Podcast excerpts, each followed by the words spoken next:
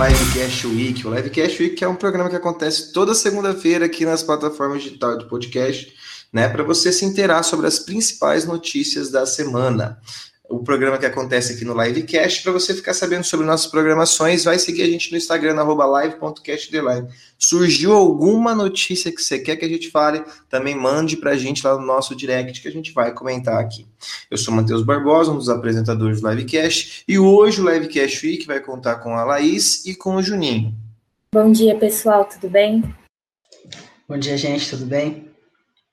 Bom, e para a gente começar o nosso programa de hoje, a gente sempre faz umas atualizações do Covid, mas vamos fazer umas atualizações um pouco mais rápidas hoje, para o programa fluir um pouco melhor. Então, Júnior, fala um pouco como é que está o coronavírus aqui no Brasil. Pois é, Barbosa, a situação continua muito difícil. Essa semana a gente bateu o número de 300 mil óbitos, né? E a média móvel passou de 3 mil também.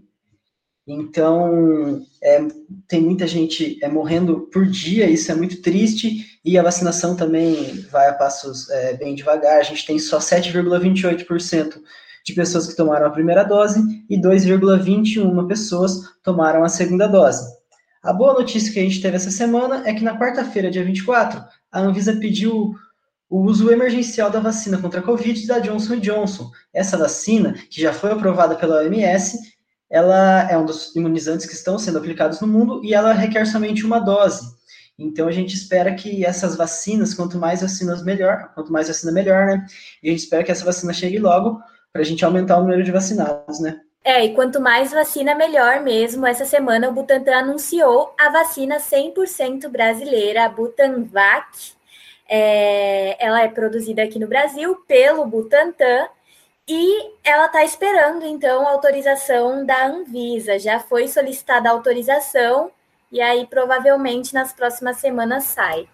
Bom, e, outra coisa importante falar sobre essa vacina brasileira é que o ex-ministro da Saúde, o Mandetta, ele disse que essa vacina é o orgulho dele, disse que é o meu orgulho, né? Ele que enquanto esteve à frente do Ministério da Saúde, não foi um ministro que valorizou muito essas questões ligadas à OMS. Né? E outro ministro, que foi o ministro da, tecno, da tecnologia, né, que é o Marcos Pontes, ele falou sobre que sempre, desde o início, ele queria que existisse uma vacina, que ele falou sobre a importância de existir uma vacina brasileira, mas algo muito suspeito, né, com relação a esses é, líderes que estão ligados ao governo, que a gente sabe que não é um governo que começou, né, desde o início da pandemia a ser organizado com relação a a, ao coronavírus. Pelo contrário, estão começando a fazer isso agora. E não se enganem, não acho que eles são bonzinhos. Tudo isso começa quando a gente está lembrando que falta um ano para o começo dos comícios aí, para as novas eleições do ano que vem. Então,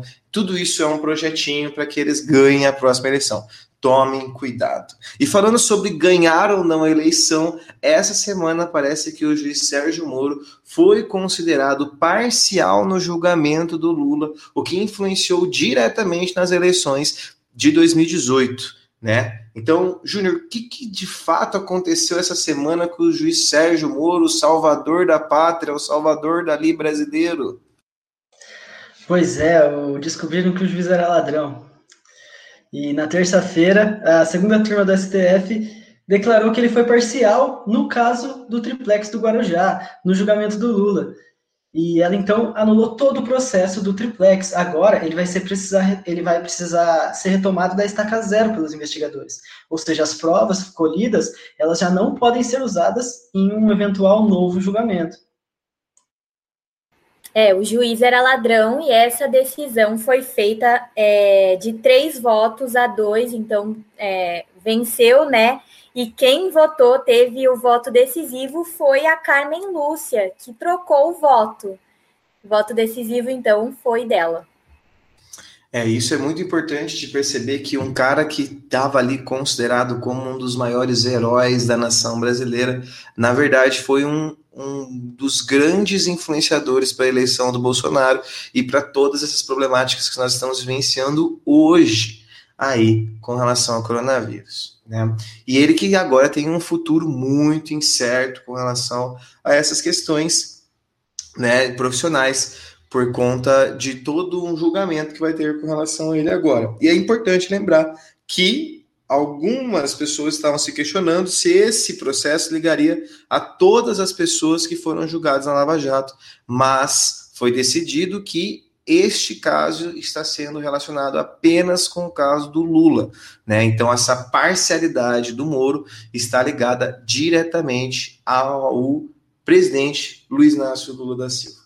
Né? E para a gente continuar, parece que essa semana, né, o Felipe Martins fez um gesto aí, um assessor que, que as pessoas não gostaram muito, né, não, Laís? Pois é, ele fez um gesto é, que pode ser considerado um gesto obsceno ou um gesto de ok, mas nessa questão aí é, um, é uma coisa muito pior, né? Enquanto ele arrumava o paletó do terno, ele, ele fez um gesto que é conhecido como ok normalmente, mas esse gesto tem uma ligação com grupos de extrema direita nos Estados Unidos, do movimento supremacista branco. É, o gesto em questão, né, forma com os dedos a letra W de white, que é branco, e também forma o P com a mão, que é de power, então poder branco, né? E aí está diretamente relacionado com o movimento supremacista branco dos Estados Unidos. É algo que não seria nada que é, nada que duvidoso vindo de pessoas é, ligadas ao nosso governo. Mas falando um pouco mais sobre essa questão racial, essas problemáticas sociais, teve um caso essa semana ligado à Xuxa, que ela pode ou não ser considerada nova Barbie fascista. Pois é, gente, a Xuxa, na sexta-feira, participou de uma live. É, na verdade, foi uma entrevista no perfil da Assembleia Legislativa do Rio de Janeiro, a Alerj, né? E nessa live, ela falou que ela tinha um pensamento, um posicionamento um tanto quanto problemático para algumas pessoas, mas que ela acredita que existem pessoas no mundo que já fizeram muita coisa ruim então, a solução para testar remédio e vacina está em testar em presidiários, né? E aí ela disse, palavras delas, que assim eles serviriam para alguma coisa antes de morrer. Que horror, né? É uma fala extremamente problemática, né? Ela mostra que ela não conhece nada sobre a realidade é, da sociedade mesmo, e a realidade é, do sistema carcerário no Brasil. Se ela tivesse assistido a live, o programa do Livecast sobre o sistema carcerário com a Raquel, ela não teria falado um absurdo desse, né? Mas infelizmente ela não assistiu e ela fez essa fala extremamente problemática. É, mal sabe ela que mais da metade das pessoas que estão encarceradas hoje no Brasil não foram nem julgadas ainda como culpadas. E ela quer tratar essas pessoas como cobaias, enfim, é um absurdo, né? De assistir o programa do Livecast, ela preferiu assistir o filme do Pelé, né? Brincadeiras à parte, eu acho que é muito importante a gente pensar que no Brasil muitas realidades, igual o Júnior falou, né, nem foram julgados ainda. Então a gente vê como muitas pessoas da, da alta classe, né, dessa burguesia branca, nem conhecem as realidades do sistema prisional. Para eles é tudo um processo de ah, tá, fez só coisas erradas e tá ali, né? Então é, a falta de um conhecimento das classes mais baixas é notória nessa fala da Xuxa. E para a gente terminar o nosso programa de hoje, vamos falar sobre o canal de Suez, um canal que fica ali no Egito e muito importante nessa economia marítima global. Ele que vai englobar três continentes: o asiático, o africano e o europeu. E nesse sentido, quando ele foi criado ali pelos imperialistas franceses e ingleses, a intenção era deixar de usar o Cabo da Boa Esperança, né, para conseguir passar ali pelo Mediterrâneo e chegar ao Oriente Médio. E parece que nessa terça-feira um barco ele, que estava carregado com seus contêineres, ele encalhou ali e 12% do comércio do planeta marítimo, claro, foi pausado, né, foi interrompido, o que trouxe inúmeros, muitos problemas para essa dinâmica da economia internacional, né, Juninho? Na terça-feira, dia 24, é, depois de ser atingido por uma rajada de vento, um cargueiro de 220 mil toneladas, 400 metros de comprimento, encalhou lá no canal de Suez. Ele causou um engarrafamento náutico é, gigantesco na região, e o prejuízo é gigantesco também, né? Para vocês terem ideia, por hora, o prejuízo é de mais ou menos 400 milhões de dólares. E a estimativa é que o prejuízo até agora é de mais de 53 bilhões de reais, pouco mais de 10 bilhões de dólares. Ou seja, é, é um prejuízo, é uma crise que é, todo o sistema capitalista global está é, tá entrando e sem precedentes. É muito, muito dinheiro que está deixando de circular, que está deixando de, de girar no mundo.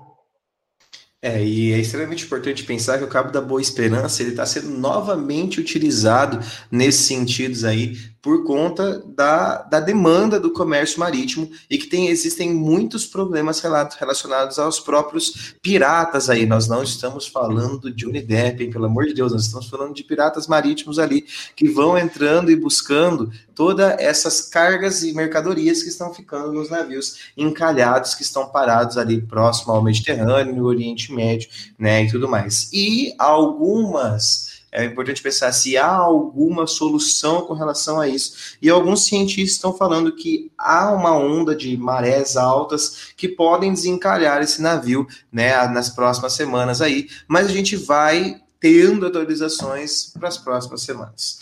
Bom, mas o programa de hoje fica por aqui. Eu espero que vocês tenham aproveitado. E, ó, muito importante, já segue a gente no nosso Instagram, live.cast. Lá você consegue ver o cronograma de outros programas que a gente tem e agora com algumas mudanças que a gente vai ter também. Então, aparece no nosso Instagram para você conferir tudo certinho, beleza? Muito obrigado pela atenção de vocês. A gente se encontra num próximo programa, num próximo Livecast Week. Boa semana para todos, gente, e até semana que vem. Boa semana, gente. Até semana que vem.